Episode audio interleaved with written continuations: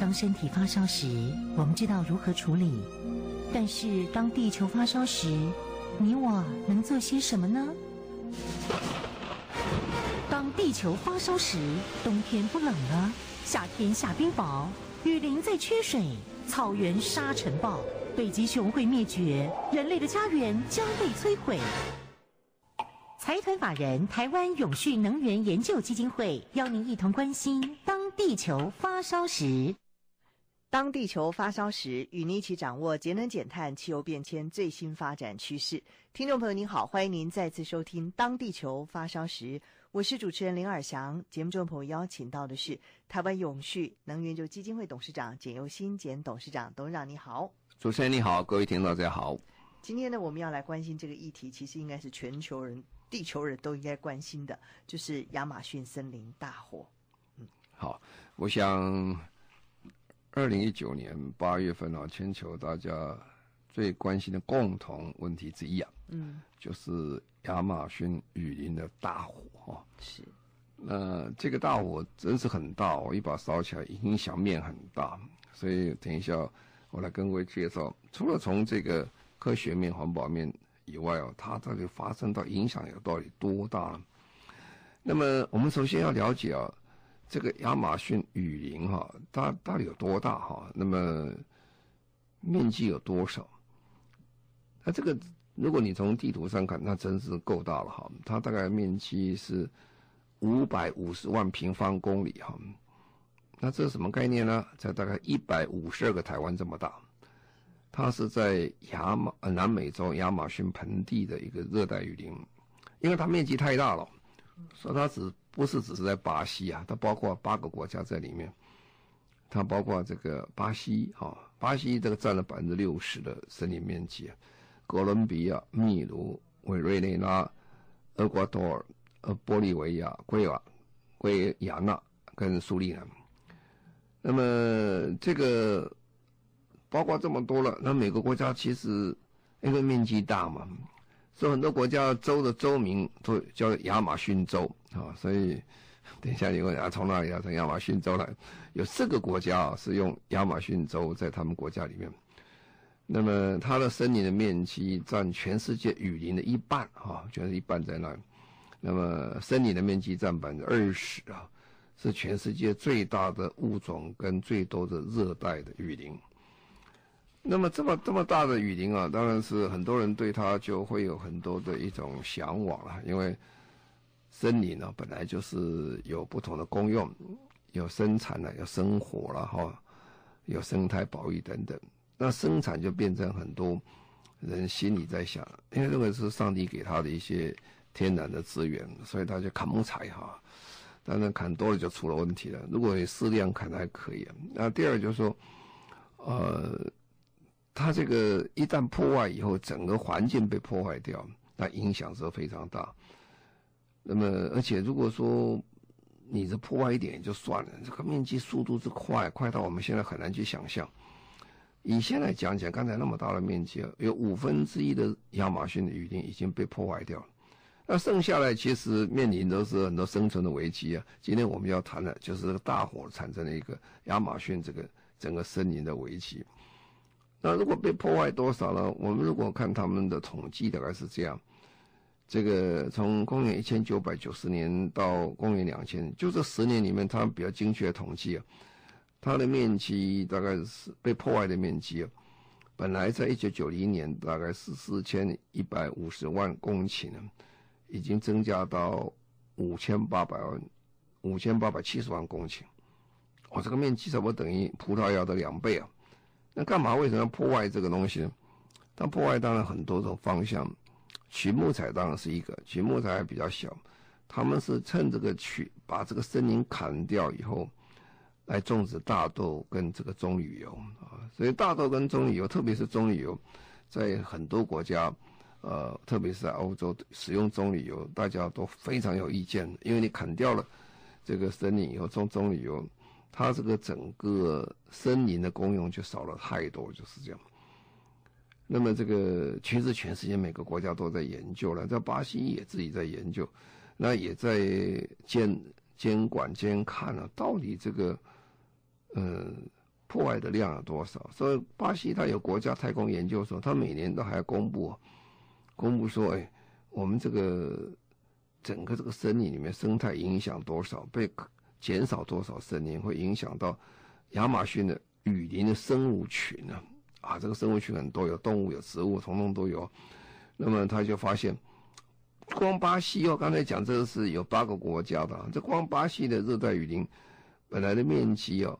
差不多有四百一十万平方公里啊，到公元两千年的时候，减少到三百四十万平方公里哦，那减少很多，都要减少百分之十七左右哈。所以它年年在减少，减少，那减少越减越多了哈。那么减的多了，当然就是会产生很多的困扰。那这一次为什么搞那么大呢？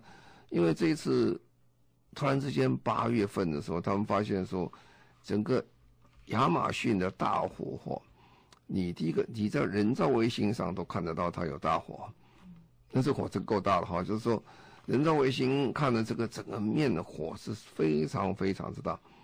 那么，然后，当然你人造卫星看了以后，你还是火量，它是估计的，那估计通常它的估计方法一个这种估计的方式，就了解说它污染大概扩散到多大的程度哈。那当然你要知道污染源从哪里来的，不是？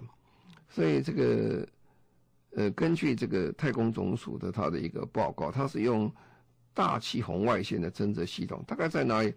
大概在海拔五千五百公尺那个那个高度的地方啊，它有在做这个各种侦测，侦测什么？侦测一氧化碳的含量啊。那一氧化碳的含量为什么查一氧化碳，不查二氧化碳？因为一氧化碳。它只会从燃烧来的啊，那么二氧化碳会哪里？二氧化碳除了燃烧以后，人的呼吸、动物呼吸也会产生二氧化碳。所以要比较精准的话，你先去看一氧化碳。那一氧化碳当然过了一段时间以后，它也慢慢会变成二氧化碳。那么因为从地球上烧过去的话，只有这个在那个区域热带雨林烧出来的一氧化碳非常多，跑到五千五百公尺，所以他们就发现说哦。这个量增很恐怖啊！这个整个一氧化碳增加，它这个量简直是很难去想象，而且影响到动植物都非常多。那最糟糕是什么呢？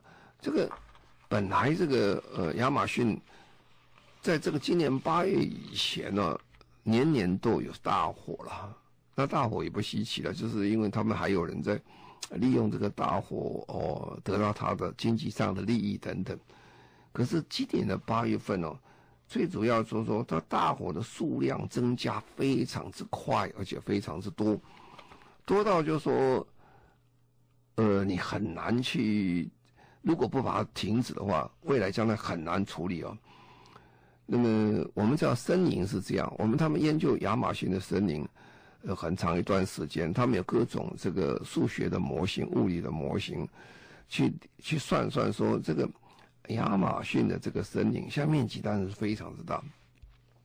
他说现在已经到一个危机了，因为亚马逊它是本身它是很好的生态系统，所以它那里的空气、水啊这些可以让这个森林不断的自给自足，可以森林可以运作的很好，一个很好的生态系统可以存在。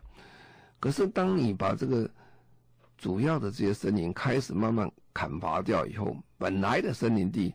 那些原来的很好的一些雨林的生态系统被破坏掉以后，它就不太能够自己再维持，就会走到一个他们现在讲说是已经到了引爆点了。这引爆点再过一段时间以后，这个森林的本身没有办法像过去，它可以呃自己来维持自己永续的生存，就慢慢森林会慢慢枯倒，会倒掉。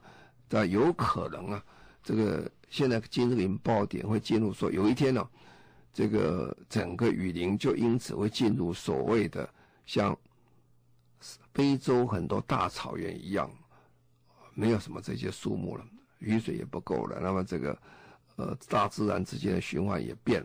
如果是这样发生的话，那当然全世界是浩劫了哈。不过这是有各种理论在去计算哈，那么也没有人会百分之百精算到这个说是到底。烧到什么程度，会到严重到什么程度。不过现在很多科学家提起来，呃，是已经到一个引爆点了。那今年到现在为止，它一共发生多少火灾？呃，今年一共发生七万多起火灾，很可观哦。到今年八月份是七万多起，一个月你可以算算很可观，而且是比去年呢、啊，在这个同期四万多起多了快八成以上。那你大概可以了解，这样的火灾啊，可能不是自然烧的。世界上的这个森林都是一样，森林尤其在北美洲，在美国很多森林是自然的啊，就自己烧起来。为什么？因为那个森林如果太过于干旱以后。然后经过有时候雷击的时候，这个树木会烧起来，烧起来的火不太能够，呃，自己可以消灭掉，所以它就一直烧烧很长时间。那也有些森林，他们讲说，因为自然以后它整个循环了，它又重新再来。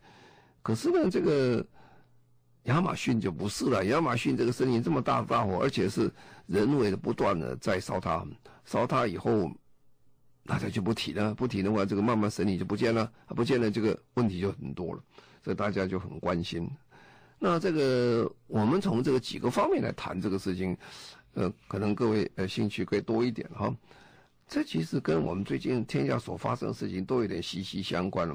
好像这个跟我们没有关系，可是跟我们有关系。好像没有关系的两个人呢，可能到时候发生，原来跟这还有一点这个呃这个相通的地方。第一个，我们又回过来谈，我们经常谈的全球化的问题啊。全球化就就变成大家都很关心，我们有共同的环境。那我们共同的环境里面，我们都要了解，大家一起看怎么办比较好啊？这环境做得好，所以联合国才有一个气候变化纲要公约会议，大家一起来。那这时候我们就把全世界为了减二氧化碳，就分几个方法。通常我们在这个节目里面都谈四个方法哈，要从能源业绩。能源业、工业、交通业跟建筑哈、去减碳啊，但实际上联合国讲是讲六个，不是讲四个。通常讲那都两个是什么？都一个是农业，一个是森林啊。因为我们很少讲这两个原因，因为第一个，台湾的森林覆盖率是很高的哈。不过因为我们的林业政策是完全的封锁森林的开发啊，所以我们森林的问题比较少啊，也有了，但是不多啊。不像这个巴西这个问题这么多，盗林啊什么问题很多。那第二个是农业哈，农业因为台湾其实面积不是真那么大了哈，农业所产生的二氧化碳呃比例呃不是那么高嗯。不过这里我们对呃我们现在所测的农业产生二氧化碳比例稍微还是有一点觉得偏低的一点哈。我看到的个位数跟其他各国是两位数的这二氧化碳排放呃基本上是我们是少了一点啊。不过呢。我们还是回过来讲森林哈，森林就变成每一次开联合国大会的时候一个非常重要的议题哈。这议题的原因就是说，我们地球那么大哦，那么我们大家是一直在排放二氧化碳。那二氧化碳有个地方很棒的，就是热带雨林可以吸收二氧化碳，所以我们通常把它称的地球之肺啊，地球之肺。那么它就是把这些二氧化碳吸收以后。然后在树木中固化，然后放出氧气出来，啊，这很好很好的正循环出来，啊，那如果你这个森林被砍掉了，糟糕了，那就第一个，你就不太可能有这个树林在替你产生氧气。那第二个，你固化二氧化碳的功能就是没有了啊，这一进一出，那损失是非常大。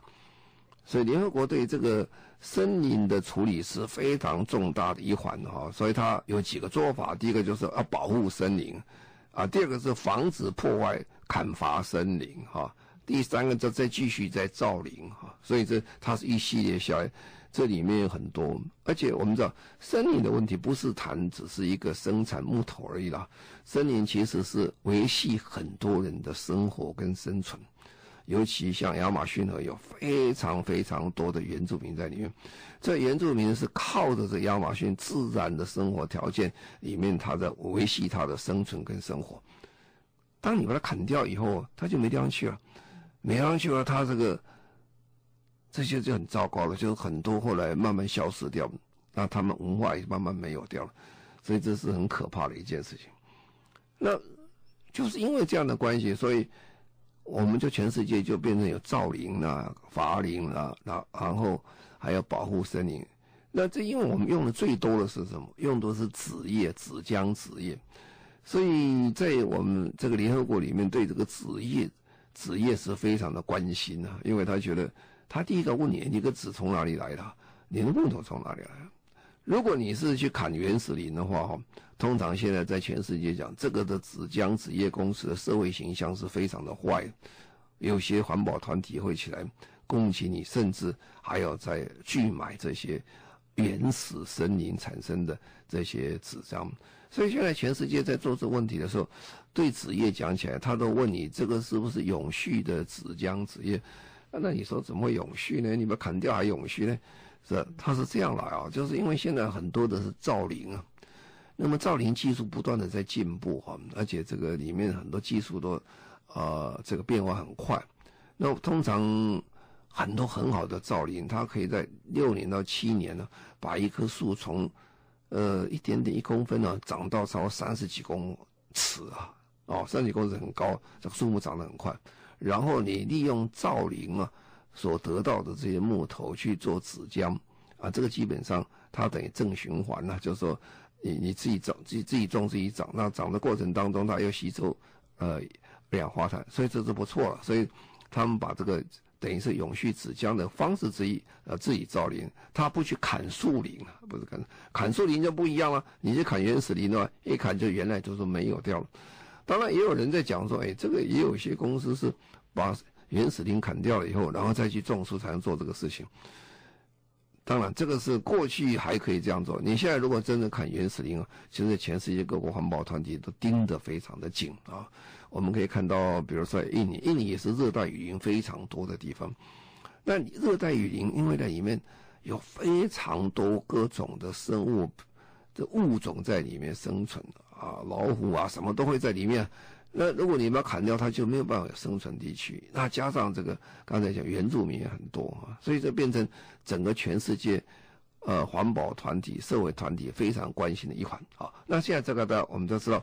就是整个全世界关心这个事情变成一致的哈，已经不是说哪一个国家在关心这事情，而且再讲一句话，通常关心的都不是那当地人呐，都是外面的人。为什么当地人他说哇，你这样弄下去，我就没办法生活了。我本来偷砍一点木材可以过活啊，我抓一点动物也行啊，烧一点烧一点这个森林，我去种一点这个呃棕榈树都可以了。所以当地的人的想法是不一样的。那外界的人，特别是现在比较进步的国家，大家都站在整个地球人的观念去看这个问题的时候，那想法是不一致的。先在这里稍微休息一下，稍后回来继续进行今天的当地球发烧时，展现企业永续绩效的世界舞台，接轨国际永续趋势，全球企业永续论坛 GCSF 即日起开放报名喽。十一月二十八日至二十九日，将于台北圆山饭店集结全球各产业专家学者，带您解析企业永续趋势及策略。机会难得，敬请提早购票，以免项羽。详情请上网搜寻二零一九 GCSF。中广新闻网 News Radio。您现在所收听的节目《中广新闻网》，当地球发烧时，我是主持人林尔祥。节目中朋友邀请到的是台湾永续能源就基金会董事长简又新简董事长。今天我们特别谈到的是亚马逊雨林大火。好，那刚才我们谈，因为全球化的关系，所以全世界都关心这个事情啊。因为关心这个事情，所以最近的消息特别多了。那么亚马逊森林呃大火之后呢？这个欧洲国家就很紧张，因为欧洲今年老实讲，他们这个呃温度升高的很快啊，这个巴黎都已经到四十度了，所以整个欧洲人对这个气候变迁的概念是很清楚了，所以他们就觉得要赶快帮忙灭火啊。欧洲甚至提出来说，呃，他们愿意捐两千万的欧元出呃两千万欧元出来帮忙哈。那整个全世界叫 G7 啊，七个重重大工业国家刚好在开会。那这个法国总统也就出来，就是要帮忙，说欧洲人愿意帮忙，结果碰一鼻子灰啊！这个就是我们开始讲第二个问题，叫反全球化了啊。刚才是讲全球化，大家很关心。那反全球化是什么？其实有好几个反全球化特别的人物啊，比如说美国总统川普啊，英国现在这个呃新的首相强森啊，现在的呃巴西的总统波索纳诺啊，这位先生哇，他是很有名的。这个是他根本对也不太相信这个呃气候变迁，那么他觉得这些西方国家都发展好，他们国家要发展，所以巴西啊，他觉得可以砍森林啊。然后第二，他就是开始做了很多的动作，比如说，他派一个环保署长，也不太相信这些事情，然后对这些罚这些人的罚金罚钱呢、都把降低的非常非常多，所以你砍完被罚也没罚多少钱，所以整个这变了。他上台八个月之内啊，哇，这个森林被盗伐很多不算以外，这森林大火也非常多。所以就是这些人，他观念的想法说以自己为主，他不以全球观念为主，他就反全球化。那这也就算了啊。那最近又发生这个事情，刚好你也想不到，这也有关系。这跟中美贸易也有关系啊。啊，你说什么事情都乱扯，扯到都有关系，不是乱扯啊。这个根据啊，这个呃彭博社的报道说，因为啊，这个美国跟中国非常。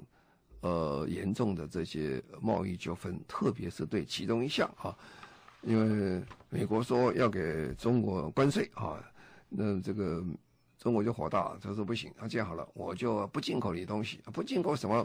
我知道你这个川普是从农业走出来的哈，农业走出来，你们产多大豆啦，这些玉米等等，我就不买啊，我不买的话，呃，量很大，因为他们这个量是是很可观了。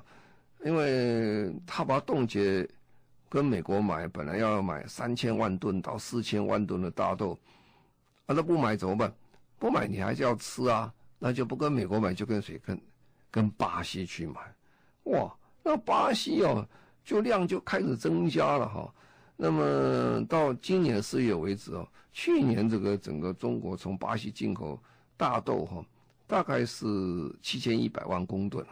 哦，这个是很可观、很可观的。那么这个呃量一大以后，那巴西当然我要产大豆了，我产大豆，但我也要土地了，那怎么办？那就去砍森林啊，砍了森林以后去种大豆。哎呀，这个说彭博社说这个代价很高了，这个变成说呃两个国家在吵这个关税的问题，结果牺牲的是雨林了啊，这个是。你可以从这个角度看啊，所以这个全世界现在变化事情，其实是息息相关的哈。那么，所以这个一个想法是说，如果我们从另外角度，全世界如果要真的做得很好，很多事情其实大家先谈得很清楚。如果没有谈得很清楚，像这样的第三者是遭殃的。那么这个刚才讲那个巴西的总统波索纳洛，他是。刚刚才八个月前才选上的，那么他这个人也是特立独行的，跟别人不太一样。他最后能选上也是出乎大家意料之外，啊，但是也是因为啊，巴西的政治实在是太糟糕了啊。巴西前几个总统要不是被关啊，要最后来就是被告，所以这个贪污舞弊事情太多了，民众对呃现在的政府不是呃前一任的政府不是非常满意，然后再加上。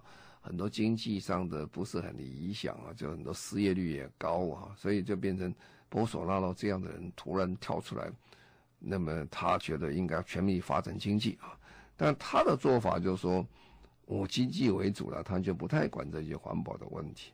好了，那这个开始的时候他是声望还是不错，很高，所以他在当选。可是这段时间呢，政治风暴已经开始出来了。开始反对他了，还不是只有巴西人反对，在全世界，在在各国，呃，包括欧洲啦、巴西啦、西班牙啦、巴黎啊、伦敦呢，大概在八月份呢，有四十几个国家全面发动，叫这个波索纳滚蛋啊！他说：“，你不能这样做啊，你为了巴西的好啊。”啊，然后也不是真的好到哪儿去啊，说不定还有更多的这些环保问题产生，产生巴西问题更多，你是短视的，造出少数利益集团得到好处，所以呢，他就叫滚蛋。大家觉得这个人不在，那这个也引起了这个巴西本身，因为这空气实在太坏了，坏到什么程度很难想象。他森林大火地区离他的这个几个大城圣保罗差不多有快两千公里左右，那个两千公里下的雨下来的话，里面都还有那个呃森林大火的灰烬在里面。所以这空气是很糟糕啊！刚才讲人造卫星都看得见，这个整个蔓延下去，你就可以了解到状况是非常的不好，就是这样。所以也就因此，最近这个总统的这个声望，呃，反对的人从百分之二十八现在升到百分之五十几，还在继续升高到当中哈。我看如果再继续下去，这个这个总统可能保不住了。所以他现在成立一个叫危机内阁，我来应付这个危机啊，怎么办比较好？因为这个事情讲的话，已经火烧太大了哈，烧了他这个所以很很很难再维持嘛。那过去他还可以讲了，就是这个是呃，我们为了经济啊，为了什么？但是这个整个空气倒到这个整个巴西人都受不了，因为影响的面积实在实在太大。那刚才讲说巴西在发生这个事情的时候，欧洲人是很关心啊。那法国总统马克宏啊。在 G7 呢，七大工业国会议的时候，都特别提出来说：“哎，我们来帮助这个，呃，巴西的这个处理案子。”我这个总统很硬啊，他说：“我才不要你帮忙。”他说：“我们这个可以处理这个事情。”而且他回呛了一句，说：“哎，你们巴黎的圣母院火烧都解决不了，还能救这火？哪里有这种事儿？” 这个对这个法国人实在是很难看的事情。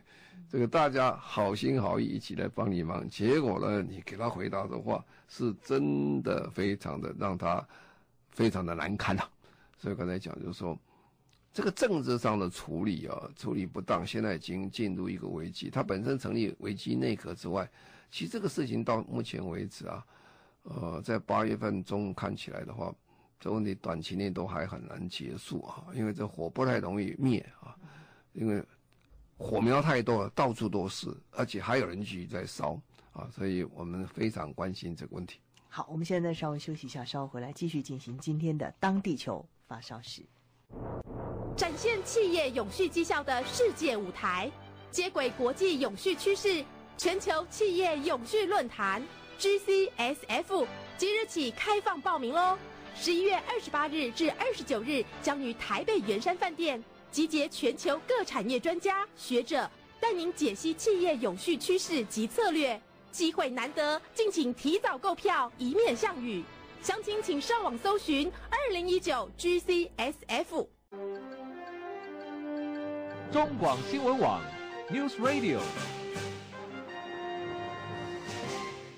您现在所收听的节目《中广新闻网》，当地球发烧时，我是主持人林尔祥。节目中朋友邀请到的是台湾永续能源就基金会董事长简又新简董事长。今天我们一起来关心亚马逊雨林大火。好，那么我们要关心这火啊，像现在八月份烧了哈。那么亚马逊叫雨林啊，雨林意思是雨水多嘛，叫雨林。那么它每年的干季的时间大约是在七月到十一月左右，这个时间是比较干的，也不是说不下雨，就是比较干的时间。那过去的日子里面，它的干季有时候也会自然有一点火出来，但是那个都非常的小，规模都不是大。然后因为有下雨关系，有时候自己还可以浇洗掉，都还可以。可是呢，是人为的纵火变成最主要的。因为在热带雨林附近的这些居民，有些是，呃，简单的啊。如果原住民那还比较小事情，它的面积不是那么大。现在等于工业性的一个摧毁雨林，它是要把这个整个，呃，土地把它扩张，然后就砍伐树林之后，木头拿来使用，然后变成一个你呃田地来种田、种大豆啊、种玉米等等。那么这样的话，大规模做的时候。哦，那工业性的破坏就是非常之大。那么它要烧的原因啊，当然第一个也是也是湮灭证据啊，啊，第二个就是烧完之后它没有办法处理的地方是比较少部分，它就把它烧掉就算，啊，烧掉它就不需要再处理，啊，那各种原因都有了，造成它必须要纵火，就是这样。那么这个量是非常大了哈，量大，他们平常算每一分钟啊，每一分钟现在火烧的面积大概是三个足球场，哦，很可观哦，这个是很大。每一分钟烧这个是一个三三三个足球场，它这个一不断的不断的在扩大下去，那么这样的话，对讲起来是，对未来大家都非常非常担心的。那这个气候变迁哦，跟这个热带雨林的火，当然。你很难直接连上关系啊，就是说，哎，你这个就是因为气候变迁所火会火烧啊，其实这样科学上是非常难讲。但是如果你比较从长远的观点来讲，它是还是有相关的啦，因为气候变迁产生的结果在某一这个阶段里面温度比较高了，那么这个比较产生干季部分比较容易产生一些火灾，那加上这些人为破坏进去，把它拉高，然后拉高以后。你这二氧化碳要产生比较多，那这整个这地形地貌跟整个气候变化很多。当然你要很仔细去分析，呃，所以不太容易的事情，要比较更详细的一点分析。不过这个现在大家是关心说，如果这样大片的这个这个森林雨林烧掉以后，然后地球之肺没有的话，那我们人类的生活就会受到非常大的影响。他们估计的哈，大概这个呃。整个热带雨林哦，是地球生命支持最主要来源。一，为什么呢？它是因为大概地球百分之六的氧气啊，是从这个热带雨林产生出来的。然后它还可以吸收二氧化碳啊，因为它要固固碳嘛，它的树木要长大。大概有多少呢？它一年大概可以吸收二氧化碳四点三亿公吨啊，四点三亿公吨。哦，这个数字就很可观了哈。呃，我们在台湾讲起来的话，我们每年排放二氧化碳是二点六亿公吨左右，所以它对比我们台湾一年排放二氧化碳，它能吸收更多一点了。那再来就是这个森林，它其实是一个宝库了，它各种生物都这么存在。那么如果是根据呃世界自然基金会啊 WWF 他们讲，在亚马逊地区可以找到的。植物大概有四万多种，那么淡水也有三千多种，还有各种爬行动物啊。那么从这里面看出来，还有很多的药材啊，什么东西都从这里产生。所以这个如果这个都没有的话，那可以讲对我们的呃生态系统影响是非常大。所以现在大家所关心的说，要不要在哦，更进一步的，大家一起协助巴西来做啊。另一方面，也就是巴西的政府，他愿不愿意接受其他国家，大家一起来帮忙哈。但是这又牵涉到这个总统将来是不是能够顺利完成这个的任期啊？因为现在这个巴西的这个反对声浪是非常大，因为这个雨林产生的结果，第一个产生的影响就是人的卫生问题、健康问题。因为这个烟冒得太大了，这个产生的这些困扰，整空气污染到上千公里外的地方，他们都受到影响，所以变成整个政治面的一个一个困难。所以我们综合起来讲一句话，就是说，其实我们常常讲永续，永续啊，永续就是三个面，一个是经济面、社会面、环保面。当我们的经济面的国家治理开始出问题的时候，马上影响到他的是环保面，马上社会面。那么，因为这位波索纳罗总统，其实他的公国家治理基本上政府治理，他的方向是有偏差的啊。因为他认为啊，呃，他可以比较忽略掉环保问题，比较忽略掉社会问题啊。他也不管这些原住民在这个省里面的问题。他更不管这些，就是说你砍伐森林所产生的这些环保问题，啊，所以他对他只关心的经济可以成长，但是这不是永续的方法。永续的话，必须说兼顾这三个重点来做。那我们现在很明显看到，我们在国家走向永续发展，我们谈到一个国家的跟政府的永续发展的时候，三个的兼顾是变成我们成败最重要的一个因素。所以我们从这次的大火可以看出来，这个世界在变啊，但是我们人与人之间、国与国之间，它的关系密度越来越高，所以我们希望借这个节目让大家来关心一下巴西的状况，啊，也让我们了解说，我们将来我们大家可以一起来协助什么工作来做。是真的，巴西呃亚马逊的雨林大火真的需要地球人的关注。非常谢谢我们台湾永续能源基金会董事长简又新简董事长，谢谢您。好，谢谢各位，再见。谢谢所有听众朋友您的收听，我们下个星期同时间再会，拜拜。展现企业永续绩效的世界舞台，接轨国际永续趋势。全球企业永续论坛 GCSF 即日起开放报名喽！十一月二十八日至二十九日，将于台北圆山饭店集结全球各产业专家学者，带您解析企业永续趋势及策略。机会难得，敬请提早购票，以免项羽。详情请上网搜寻二零一九 GCSS。